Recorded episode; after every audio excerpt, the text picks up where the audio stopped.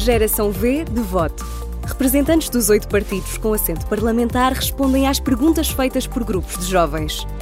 À mesa de um restaurante e sem mediação de jornalistas, os políticos conversam com a geração mais bem preparada de sempre, mas que tem um futuro incerto.